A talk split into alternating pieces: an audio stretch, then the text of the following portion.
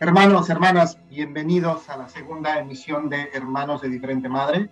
Yo soy Chimal, el Poncio Pilato de los videoblogs y del podcasting, y es un gusto enorme saludarles y que nos estén acompañando para esta segunda emisión de este proyecto maravilloso que gracias al Monster Cup pudimos reunirnos nuevamente Limón, el Monster Cup y un servidor después de 10 años. Hace una década fue que inició nuestro primer proyecto juntos, un proyecto al cual le tengo mucho cariño que se llama Picker TV. Ahí empezamos a escribir, a grabar videos y demás. Y la verdad es que la pasamos increíble. Después seguimos haciendo algunas cosas juntos, separado, Monster Cup y yo también, igual con Limón. Y bueno, afortunadamente hoy estamos nuevamente platicando, teniendo esta conversación entre amigos que con muchísimo gusto les llevamos a todos ustedes hasta sus casas o automóvil, donde sea que escuchen este podcast. Y bueno, básicamente ese es este proyecto que yo veo como la oportunidad de hacer lo que más me gusta en compañía de dos de los mejores amigos que tengo. Entonces, ¿qué más puedo pedir?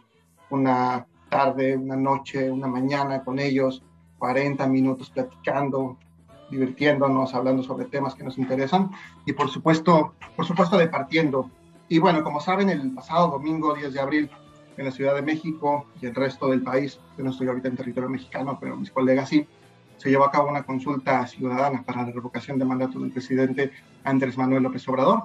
Una consulta que muy de acuerdo con lo que platicamos en la primera emisión de este programa tuvo pues, resultados favorables para el mandato de este presidente. Entonces únicamente pues para cerrar, ahí lo tienen, se cumplió mucho de lo que nosotros dijimos.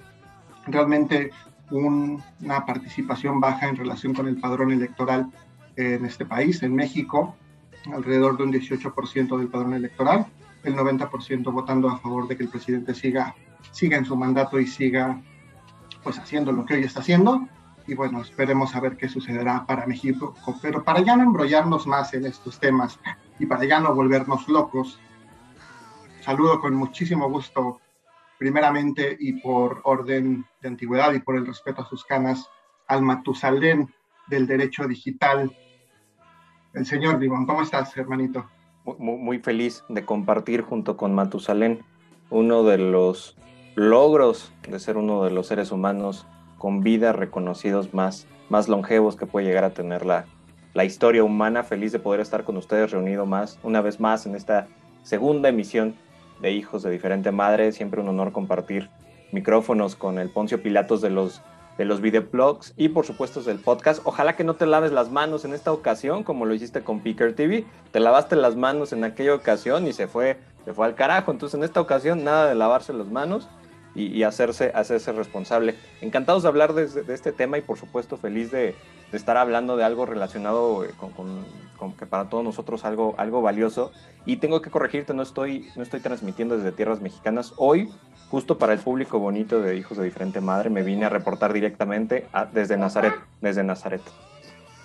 Desde Nazaret, pues estás hablando desde Tierra Santa, por ahí también creo que se escucha un poco de interferencia, no sé si sean algunos de los querubines del paraíso que están hablándote, pero saludos hasta Sierra Santa. Y tú, eh, mi querido Monster Cap, saludándote hoy el Simón Pedro del diseño gráfico, pescador de almas, pescador de amores. Alabado sea el Señor de que estamos aquí nuevamente este, grabando. Es un gusto, un placer, un regocijo, hermanitos, poder estar este, de nuevo con ustedes compartiendo este, eh, diciendo eh, difundiendo la palabra de hermanos de diferente madre para toda, todos los gustos. Este, y pues con mucho gusto estar aquí con ustedes, eh, con Chimalito desde tierras muy al norte, con Jaime desde, pues, repartiendo la palabra de aquel lado. Me da mucho gusto verlo. De hecho, velo, ve, a Jaime trae como un look medio, no sé, con esa barbita. Y para mezclarse, para mezclarse ahí en la población para no tener problemas. O sea, sí, sí, sí, tiene cara así como de, no sé, no sé, no sé. Sí, yo sí daría pasar. De falso profeta. De falso, profeta. Efectivamente, un profano profeta. Ah, no, profeta, me gusta la definición. Mientras no llegues a, a, ser profeta como David Koresh, todo está perfecto, amigo. Todo está perfecto. Oigan, y bueno, pues toda esta parafernalia, toda esta alusión a la Biblia tiene por supuesto una razón y es que estamos atravesando la Semana Santa, la Semana Mayor, como lo conocen algunos importante para los seguidores de la religión cristiana, sobre todo eh, de la religión católica. Y en esta ocasión nos daremos a la tarea de hablar sobre la figura central de esta religión, de esta doctrina seguida por millones de personas alrededor del mundo. Un nombre que sin duda eh, fue importante no solo para esta doctrina, sino también y probablemente históricamente, considerando que incluso medimos los años a partir de su nacimiento, pero justamente desde una perspectiva eh, no religiosa, por supuesto abordándolo con muchísimo respeto hacia todos aquellos que profesan cualquier religión. En mi caso personal no lo hago, eh, sin embargo buscando tener esta conversación amena y poder pues hablar un poquito sobre la figura del Jesús, pues el hombre, ¿no? No como tal el Hijo de Dios como es considerada, como ya lo dije, por millones de personas alrededor del mundo, sino buscar un poquito más acerca de, de esto que probablemente no nos han contado las escrituras, ¿no? Las escrituras religiosas. Haciendo un poco alusión a estos temas, comentábamos un poquito fuera del aire aquí con Limón y demás, este revuelo que se causó hace unos años cuando un canal televisivo anunció con gran bombo y platillo que se iba a develar el verdadero rostro de Jesús. No sé si se acuerdan ustedes. Claro. Y me contabas, mi querido Limón, no sé si se lo quieras platicar aquí a toda la banda y también al, Monster, que hace, que será un año, año y medio, ya lanzaron otra imagen aunque por un estudio que se hizo por parte de otra persona y que ya nos acerca un poco más a una figura un tanto más amigable, ¿no? Y quizás sin este amarillismo o esta idea de impresionar y de crear como esta conmoción en la gente. Claro. Mira, la realidad es que justo cuando nos nuestro capitán nos llevó a la consigna de hablar de este tema con el aspecto humano detrás de, este mito, de esta leyenda y por supuesto de, esta religión que se construyó a su alrededor, pues mucho se ha dicho respecto de lo que es el sector y el sentido humano de este personaje. La verdad es que el, enfoque suele ser difícil porque pues pocos elementos históricos y de dignos y objetivos tenemos para medir a Jesús como ser humano. Sin embargo, pues de pronto estos programas y estos documentales y estos expertos eh, dedicados al estudio de la vida de Jesús nos han regalado estos nuevos vestigios y pinceladas tecnológicas para saber quién es, qué fue y qué hizo Jesús de Nazaret por allá del año 2000, 2010, un abril de 2010, History Channel, cuando todavía hablaba de, historia, todavía no se metían los alienígenas. Exacto. Cuando, cuando todavía tenía que ver con historia y no le importaban los ratings, sacó un, documental relacionado con el verdadero rostro de, Jesús y nos mostró algunos elementos antropológicos que nos podrían acercar a cómo luciría e, e, ese Jesús, ¿no? Mostrándonos a alguien que pues, podemos encontrarnos en, en la calle en cualquier momento eh, como lo diría aquella canción, Jesús podría ser cualquiera de nosotros, ¿no?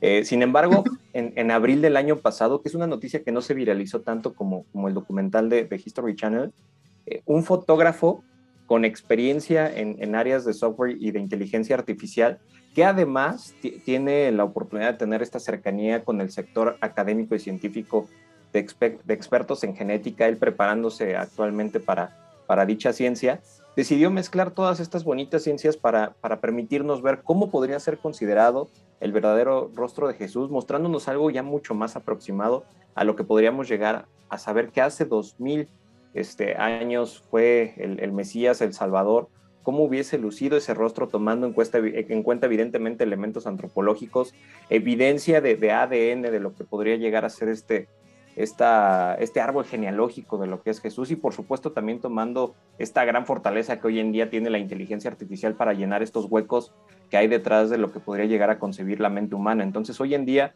cada vez parece que nos acercamos más a Jesús, a Jesús el hombre, cada vez nos acercamos realmente más a los elementos históricos que, que logró Jesús como persona.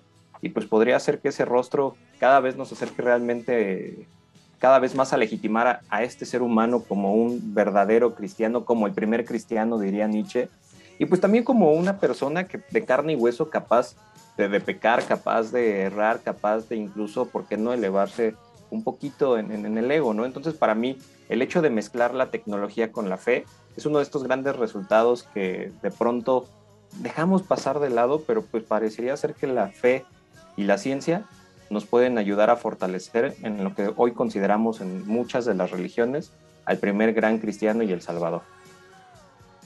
Sí, no, efectivamente, y sin duda también lo que platicamos hace, hace unos momentos con Cap, ¿no? El hecho o la posibilidad de que como lo han planteado en la literatura, en el cine, o incluso investigaciones ya un poquito eh, más en forma, la posibilidad de que Jesús hubiese estado incluso casado, de que hubiese tenido hijos y exista probablemente hoy descendencia suya pues, caminando entre nosotros, ¿no? El hecho de que tuviese hermanos.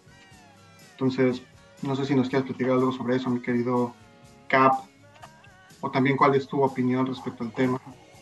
Pues precisamente creo que a lo largo de la historia eh, han decidido darnos como una imagen de Cristo como alguien increíble, ¿no? Como un superhéroe, como alguien que llegó a la tierra con, este, con poderes y empezó a sanar gente nada más porque sí, este, que él es bueno y que es, este, perfecciona a todas luces, ¿no? Sin embargo, yo sí, eh, eh, en todo este tiempo, digo, yo me considero una persona sumamente creyente en muchas cosas, no solamente... No digas mentiras, lo confundes con Jared Leto, no digas mentiras. Sobre todo en su honesto, Yo, yo me imagino un Cristo así, güey. Van a sacar una serie ahora el 27 de mayo y te dije, no, es Obi-Wan. no, pero está en el desierto. Chemo. Pues así lo vi yo, No, no es Nazaret. Con turbante. No, no, es Tatooine, es Nazaret. Pero efectivamente, este, yo no, vaya, no compagino con las creencias que nos da la iglesia como tal, porque pues, ya hay tanta cosa dentro de la iglesia y dentro de otras creencias que la verdad a mí, yo las hago a un lado y yo manejo mi creencia conforme a lo que yo pienso que es lo correcto, ¿no? Que creo que dentro de todas las enseñanzas que podemos aprender aquí es vive con amor, ayuda a los demás, o sea, cosas a las que yo considero que son importantes dentro de mi creencia. Este, a Jesús como figura, yo pienso que sí fue un ser humano como tal, absolutamente normal, y tomando parte justamente de lo que decía Jaime, este, que la tecnología nos ha ayudado un poquito a, a, traerlo más a nuestro plano, a dejar de elevarlo tanto como una, una deidad eh, que sea inalcanzable. Eh, justamente incluso la misma tecnología nos ha ayudado, eh, se han encontrado vestigios o escritos que hablan precisamente sobre Jesús y de ciertas experiencias que tenía. Dentro de ellas hay una que según se dice que está escrita dentro de los evangelios de Tomás, que habla sobre su niñez que efectivamente no era un niño tan bueno, o sea, que en uno de sus pasajes es una escritura que se encontró que igual puede ser mentira, ¿no? Este, porque lo que encuentras ahí es como demasiado fantástico, como, como, como lo es la Biblia como tal. Es una historia bastante, bastante fantástica eh, y te narra de un niño que, siendo niño, con una actitud de niño, eh, se molesta con otro niño y es capaz de no solamente de darle un empujón, ¿no? sino de hacerle algo mucho más grave en el tenor de que es un ser que tiene,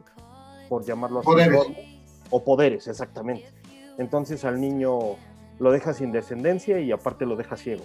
O sea, y, que, y luego caminando por la calle otro niño lo molesta y él le dice, tú no vas a seguir caminando y se muere.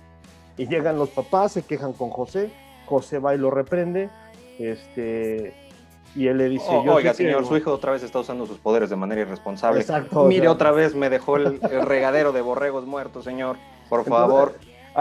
imagínate esta parte, Limón, o sea, está asumiendo como un papel de, digamos que Jesús es Spider-Man y José es el Joven. Eh, Cap si quiere que de plano nos manden al carajo el, programa pasado. Ya, ya, tuvimos, ya, tuvimos, ya nos mencionaron, ya nos mencionaron en, la, en quiénes quieren las mentiras, la señorita Vilchis. Ahí me, me, molestó por un tweet, se enojó por un tweet. Y, que, ahorita ya están hablando al Vaticano ahí que... No, comparando a Jesús con Spider-Man, yo Jorge, yo no sé, Jorge, ese, Jorge, ese, yo no es el, pero no. Es el Peter Parker de la Biblia, güey, o sea...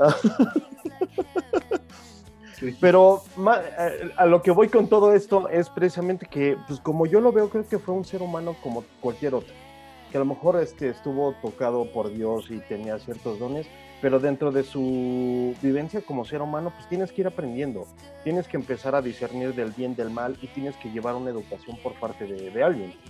Este, y esto fue lo que lo fue llevando a lo mejor hasta entender eh, esta parte de hacerle el bien al prójimo, de ayudarlo, de, curar al ciego, de, porque si te das cuenta, o sea, incluso dentro de la misma religión, ¿qué, qué pasa si, por ejemplo, haciendo con Chimal, que le hacía una broma sobre Jesús, Dios te va a castigar y se supone que Dios no castiga. Pero sin embargo nos encontramos que sí castiga porque por ahí cuando tocaron a su hijo, este, dejó caer un, un diluvio y hizo un reverendo desmadre este, en la tierra. Entonces, ahí es donde... ¿A cuál hijo tocaron? O sea, Jesús, güey. No, si ya estás mezclando historias en la Biblia, ¿no, compadre? No, a ver, cuéntame más. A ver, vamos a regresar al catecismo. no, bueno, según, según mi, mi, propia experiencia y las horas que he pasado documentándome ahí en la Biblioteca del Vaticano, el diluvio es anterior a la venida de Jesucristo a la tierra. O sea, de hecho, eso es Antiguo Testamento. Ajá, exactamente. Sí, eso sí lo sé. Diluvio, sí, sí, sí, esa parte sí la sé. Más bien, supuestamente hubo un movimiento telúrico, ¿no? A eso me refería. Ah. había como una parte de desquite. Porque sí, pero no desinformar a la audiencia, porque de pronto ahí... no, les, les juro, les juro que, estaba diciendo cosas más interesantes antes de que, de que empezara la transmisión en vivo. Nos, estaba, dando, nos estaba dando doctrina de, de emperadores y demás. Ahorita ya habló de Peter Parker, de Spider-Man. No, es, que sabes, esa vez cuando Teodosio me, hizo lo del arca, el arca, el arca de Jesús, cuando así, en la cruz con el arca, así dijo, no, yo les voy a inundar todo. No, acá. Bueno, lo que yo les, lo trataba de decir en, cuando estaba platicando sobre los evangelios apócrifos es justamente, eh, por ejemplo, ah, ya vamos a de aquella carnita. Sí, ya que, ya que me está picando la cresta, o sea, les puedo platicar un poquito de eso, ¿no? Venga, este, vamos a hablar de los evangelios del Mar Muerto. Que, que, se vea por qué, por qué manda en este proyecto, que se vea, carajo. Bueno, finalmente dentro de esos son cuatro evangelios apócrifos, que es de Tomás, de María Magdalena, de Pedro y de Judas, que de hecho, curiosamente, y hablando de un tema que está muy en boga ahorita, toda esta parte del feminismo, justamente ahí toca una parte donde en, los eh, evangelios de María Magdalena menciona que ella no era una prostituta, sino que incluso eh, fue líder de, dentro de la iglesia católica, bueno, de la iglesia. este, y ella habla sobre cosas que Cristo le platicó solamente a ella, pero que en este momento en que se entera Pedro, eh, que le cuenta eso a, pues Pedro era como el líder de sus apóstoles, este, él se, se enoja, se molesta. Y le dijo, andas bien desaparecido, Jesús. Pues Más bien ahí, lo que menciona es que se molesta, se enoja y le reclama y dice, ¿por qué a María siendo una mujer le cuenta cosas que a nosotros no? Entonces dentro de, eso lo empecé a relacionar un poquito y dije, puta, hasta entre sus historias tienen machismo, no, no jodan. ¿eh? Claro, claro. Y de hecho, o sea, es impresionante cómo lo manejan dentro de de, todo este tema, porque si te das cuenta, ninguna mujer tiene como voz ni voto o realmente este, una importancia que, les, que le den que digas tú, o sea, realmente es muy, muy machista eh, toda esta situación. Claro, y que dicho las, filosofías abrámicas, perdón, sumamente machistas, ¿no? Exacto. Que aquí la parte interesante detrás de, la manera que incluso lo presenta Cap, hay que recordar que se consideran justo estas escrituras o testamentos apócrifos, porque justo el Vaticano los ha calificado así como apócrifo. ¿Qué es apócrifo? Falso. Ellos han dicho, no, son historias, son mitos. Entre más cercano a la humanidad, entre más cercano a lo terrenal y a lo mortal se presenta Cristo, entre más imperfecto se muestra, más lo consideran alejando de la doctrina cristiana católica, apostólica y romana. Si no, esto es falso. No, por supuesto, él no tenía hambre, era Jesús. No, es que él no podía tener deseos sexuales, era Jesús. Claro, el, poder más grande que hay es finalmente la religión. que ahí nos lleva a lo que mencionaba Kat ah, cuando estábamos fuera al inicio de, empezar a grabar, toda esta monopolización que tiene la iglesia, en este caso católica, hablamos también de la iglesia ortodoxa, de poder encontrar la salvación a través de la figura de Jesucristo. Exactamente. sin tener necesidad de un intermediario a través del cual puedas acceder al reino de los cielos. Y ahí es donde lo... Justo eso lo menciona en el Evangelio Apócrifo de Tomás, que este, no necesitas intercesión de nadie, para poder un contacto, tener un contacto directo con Dios. De hecho, hay un pasaje que dice, cuando os conocéis a sí mismos, seréis conocidos y entendéis que sois hijos de, del Padre, refiriéndose justamente pues, como tal al, al, Todopoderoso, ¿no? Que no necesita, o sea, nos, Él mismo nos eleva a su posición. O sea, ustedes pueden ser como yo sin necesidad de que este, haya nadie más. O sea, yo soy uno más de ustedes, pero ustedes no se han dado cuenta. Eh, incluso en, el Evangelio de Pedro menciona esa parte, porque en el de Pedro, digamos que platica más sobre qué pasó después de que, o, lo que sucedió cuando resucitó y cómo fue que ascendió al cielo, que fueron con tres figuras. Este, asciende él y asciende acompañado de otras dos figuras humanas, que no, no menciona quiénes son, simplemente ascienden como si fueran ángeles y que va más allá de los cielos y justamente ahí aparece la cruz. Y al aparecer la cruz le hace una justamente una pregunta que le dice este ¿habréis predicado a los que aún están dormidos? Y él contesta sí. Entonces eh, tiene un poquito de, coherencia, pero también si lo analizas desde otro punto de vista, te invita a pensar que pues Jesús era una figura eh, que entra en estas hipótesis de que era un alienígena, ¿no? Ah, bueno, vamos a los alienígenas ancestrales otra vez. Aliens. Entonces, eh, la verdad es que todo esto me parece sumamente interesante y no me arrijo bajo los pensamientos que tienen. Justamente como lo dice eh, Jaime, son escritos apócrifos y si alguien nada más lo hizo por joder, la verdad es que se vuelve todavía más interesante. Pero fíjate que ahorita mencionas, menciona algunos datos importantes y algunos nombres, empezando por Tomás, ¿no? quien, quien entiendo se, se hablaba o hay considerado por algunos autores y estudiosos del tema como uno de los hermanos de Jesús, me parece. Lo mismo que Judas, Judas Tadeo, eh, que hubiera sido, que suena quizá un poco también extraño, ¿no? El hecho de que Jesús no hubiera tenido hermanos. Si lo mostramos dentro del, del mundo terrenal, que parte de toda esta fe y de todo lo que existe alrededor del dogma es justamente la concepción de Jesús sin haber tenido un contacto sexual por parte de la Virgen María con un hombre, como pues todos vinimos al mundo, salvo que seas este, un niño hecho in vitro, ¿no? Entonces, y que, y que eso también nos llevaría entonces a cuestionarnos un montón de cosas acerca de si fue por medio de ingeniería genética y demás. Eh, sin embargo, entonces, bueno, la posibilidad de que tuviese hermanos. Segundo, como dijo Jaime, de que tuviese deseos sexuales, de que por lo mismo también tuviera una pareja, que algunos autores señalan a María Magdalena como esa pareja. Digo, no nos vamos a remontar ahorita, por ejemplo, a la obra de Dan Brown, que si bien es interesante, pues tampoco es rigurosamente científica, pero que nos empieza al menos a adentrar un poquito en esa posibilidad de una, como ya dije, descendencia de Jesucristo, el hecho de que en un momento también su divinidad fuera acordada y fuera como institucionalizada toda esta parte de la, religión perdón, mediante un concilio en Nicea por parte del emperador Constantino, de que en ese momento se eligieran cuáles iban a ser los textos eh, a través de los cuales se iba a poder enseñar esta doctrina y que en cierta medida, pues como ya dijimos, la religión fuera administrada por parte de un grupo principalmente de hombres que en ese momento iban a tener el control y que desafortunadamente o afortunadamente para algunos también se iba a convertir en un gran negocio. En ese lado a mí me gustaría también apuntar quizá un poco hacia esas teorías, hablando un tanto de los alienígenas, que a mí me parece, a pesar de que a Jaime no le interese mucho, a mí ya nos puso ahí la imagen del posible rostro de Jesús. Eh, de hecho, ¿te pareces un poquito, güey? Sí, sí, el look. Está, está en miedo el señor, pero parece que no quiere que escuchemos el ruido que hay en Tierra Santa. Al parecer está, está sucediendo algo ahí. Tal vez los peregrinos ya me, bloquearon desde ahí arriba, me bloquearon desde ahí arriba. Ya, ya nos quitaron en quienes quieren las Ah, pues es que me, llegó aquí el aviso desde Nazaret, les reporto, el Santo Padre acaba de, anunciar que todos aquellos que en Semana Santa digan que Peter Parker es igual que Jesús, que, tantita, tantita dignidad, por favor, así con la mano, tantita, tantita dignidad, por favor. Respeten, por favor.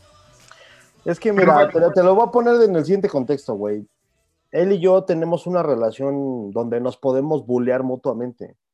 Yo lo hago con palabras y él me jode durante la vida diaria, güey. O sea... No, no, no, no digas, man. Mm, sí, en la blasfemia, ya, por favor, que le cierren el changarro señor. Ni yo soy tan blasfemo. Pero bueno, pensar, pensar a lo mejor en, esta posibilidad de que incluso el movimiento, eh, o bueno, esta doctrina que predicaba Jesucristo no solamente fuera una doctrina de amor y demás, sino en algún momento también pudiera tener este eh, texto o subtexto político, ¿no? Hacia la ocupación romana en Galilea en aquellos años, no en Galilea Montijo, sino en Galilea. Qué chiste tan malo, Chimal, qué chiste tan malo. Ve la cara del abogado, ese es mi punto de referencia.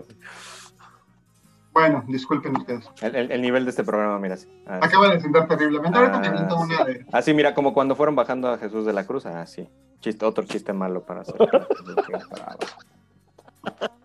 Fíjate ahí, y José de Arimatea se aventó en ese momento un chiste también muy malo. Me siento el, me siento el romano que... Queremos que este programa vaya para arriba, como Domingo de Resurrección. No, pero estamos hablando, por ejemplo, del movimiento celota, que no sé... Ya voy a apagar otra vez mi micrófono. Señor, señor, voy a apagar el micrófono de nuevo. Sí, señor. Sí, señor. No jodas, no. Perdona a los padres. No, pero hablar incluso de que podía tener en esos momentos de, flaqueza, ¿no? De temor. Se, se, menciona un tanto en las escrituras este rezo en el huerto de Getsemaní cuando él dice, Señor, pues si no se puede, si puede evitarme esta pena, por favor evítamela. Pero creo que sí tratar de ver a esta figura, incluso desde la perspectiva religiosa como un ser totalmente infalible y demás, le quita esta posibilidad que tenemos nosotros como humanos de acercarnos a él. Y creo que, como mencionaba ahorita Limón, el hecho de irle quitando esa humanidad, pues lo aleja todavía más y entonces se vuelve más difícil eh, poder formar parte de una doctrina o poder seguirla y ves a esta figura como inalcanzable, cuando probablemente quizá era un hombre que había entendido un poquito más que lo que los demás no hemos logrado entender y quería compartirlo con el resto. Entonces, por ese lado, quizás sí ha sido demasiado, demasiado duro lo que nos ha entregado la religión, ¿no? Completamente de acuerdo. De hecho, una de las cosas que, que creo que también tanto a nivel de literatura como a nivel de cine nos ha fallado, evidentemente Hollywood, Bollywood y quien tú quieras, eh, es, es, romantizar demasiado a, a Jesús, romantizar la figura del Mesías y alejarlo de estos factores eh, humanos. Hay que ser también honestos y ciertos. Si de pronto nos pintan a un ser imperfecto, difícilmente lo vamos a seguir. O sea, la gente no se anda tatuando el, rostro de, un ser imperfecto. Ellos ven a superhéroes, ellos ven a mitos, ven a leyendas y evidentemente ven a dioses y es a quien tienes que seguir. Siempre aspirando a esas perfecciones.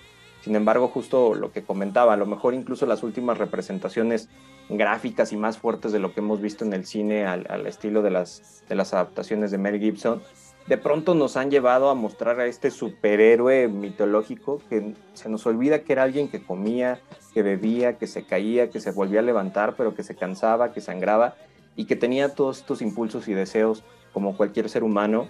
Para mí es importante, e, evidentemente crecimos con, este cine católico, muchos de nosotros en, la cultura mexicana, como, como El Mártir del Calvario, ¿no? Esta gran película. Este, uf, eh, actuación, ¿no? Señora actuación pero de pronto, de nuevo, ¿no? Nos, nos romantiza demasiado a lo que pudimos haber eh, llegado a conocer y concebir como el verdadero Jesús. A mí me gustaría. hablaba como español? No lo sé. No lo sabemos, pero, pero incluso muchos crecimos creyendo que Jesús tenía que hablar así, ¿no?